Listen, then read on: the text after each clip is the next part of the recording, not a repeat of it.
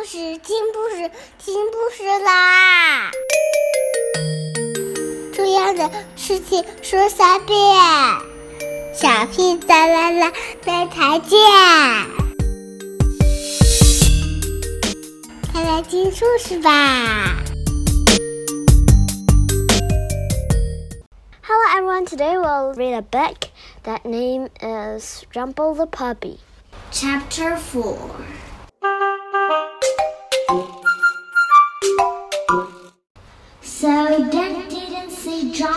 climbing down the slippery step, and the slippery, steep river bank.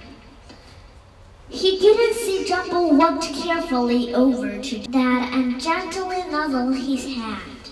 For a long time, Jumble lay quietly by Dad.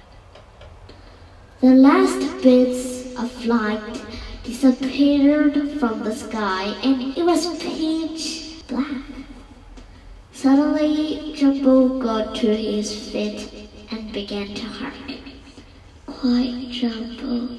There's a good boy, whispered Dad.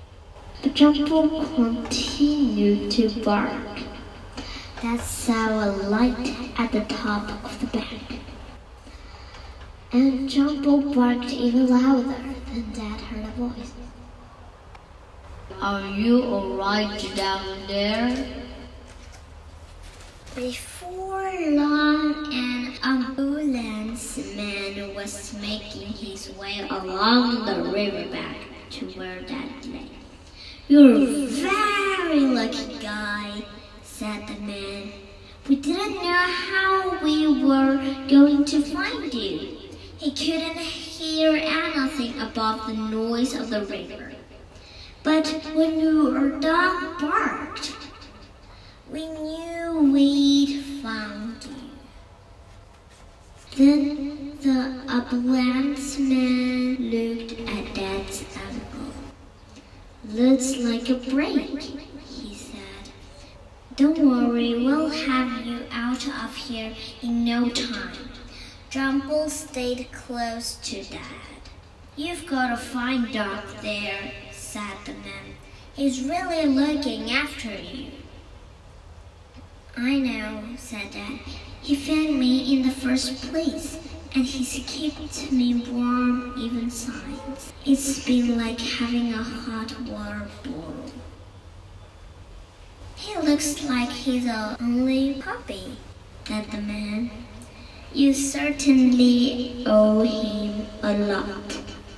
Actually, he's my son's dog. To tell you the truth, he's a bit of a monster, said Dad.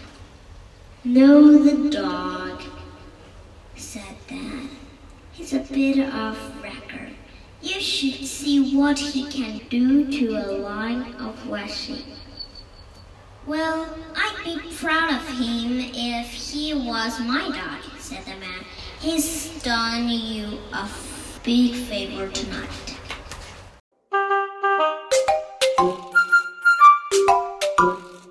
The ambulance man gave Jumble a pat on the back. Jumble licked the man's face and whimpered in delight. He wagged his tail so hard against the man's leg that it sounded like a drum being struck by a giant. A little thing, isn't he? He must be such fun to have round. Dad smiled faintly. Here I come, called a voice from above. Slowly, another ambulance man brought a stranger for Dad.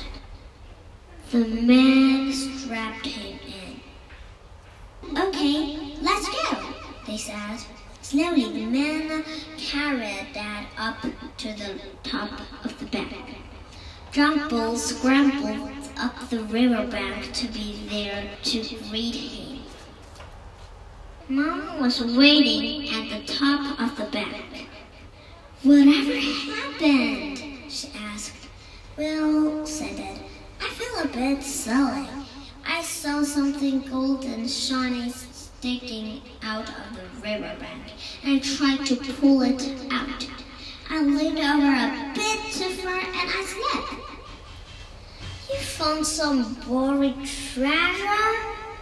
asked Dad excitedly. Not exactly, said Dad, and he felt for something in his pocket. He stuck his hand out from under the blanket. In his hand was a golden crisp packet. This is the buried treasure, he said sheepishly. Then to the crisp packet. I'll put it with all the other treasure in the box under my bed, he said.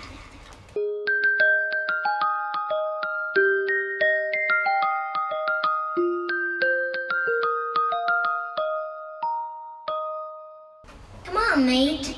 The ambulance is waiting to take you to hospital.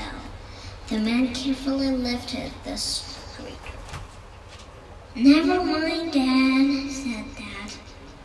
There will be plenty of time for you and Jumble to search of real buried treasure. And maybe after a few puppy training classes, he might even learn to behave himself in the house too. Does that mean Jumble can stay? asked Dad excitedly. What do you think? asked Dad, smiling up at his wife. How could we possibly let him go? Mom said. He's a hero.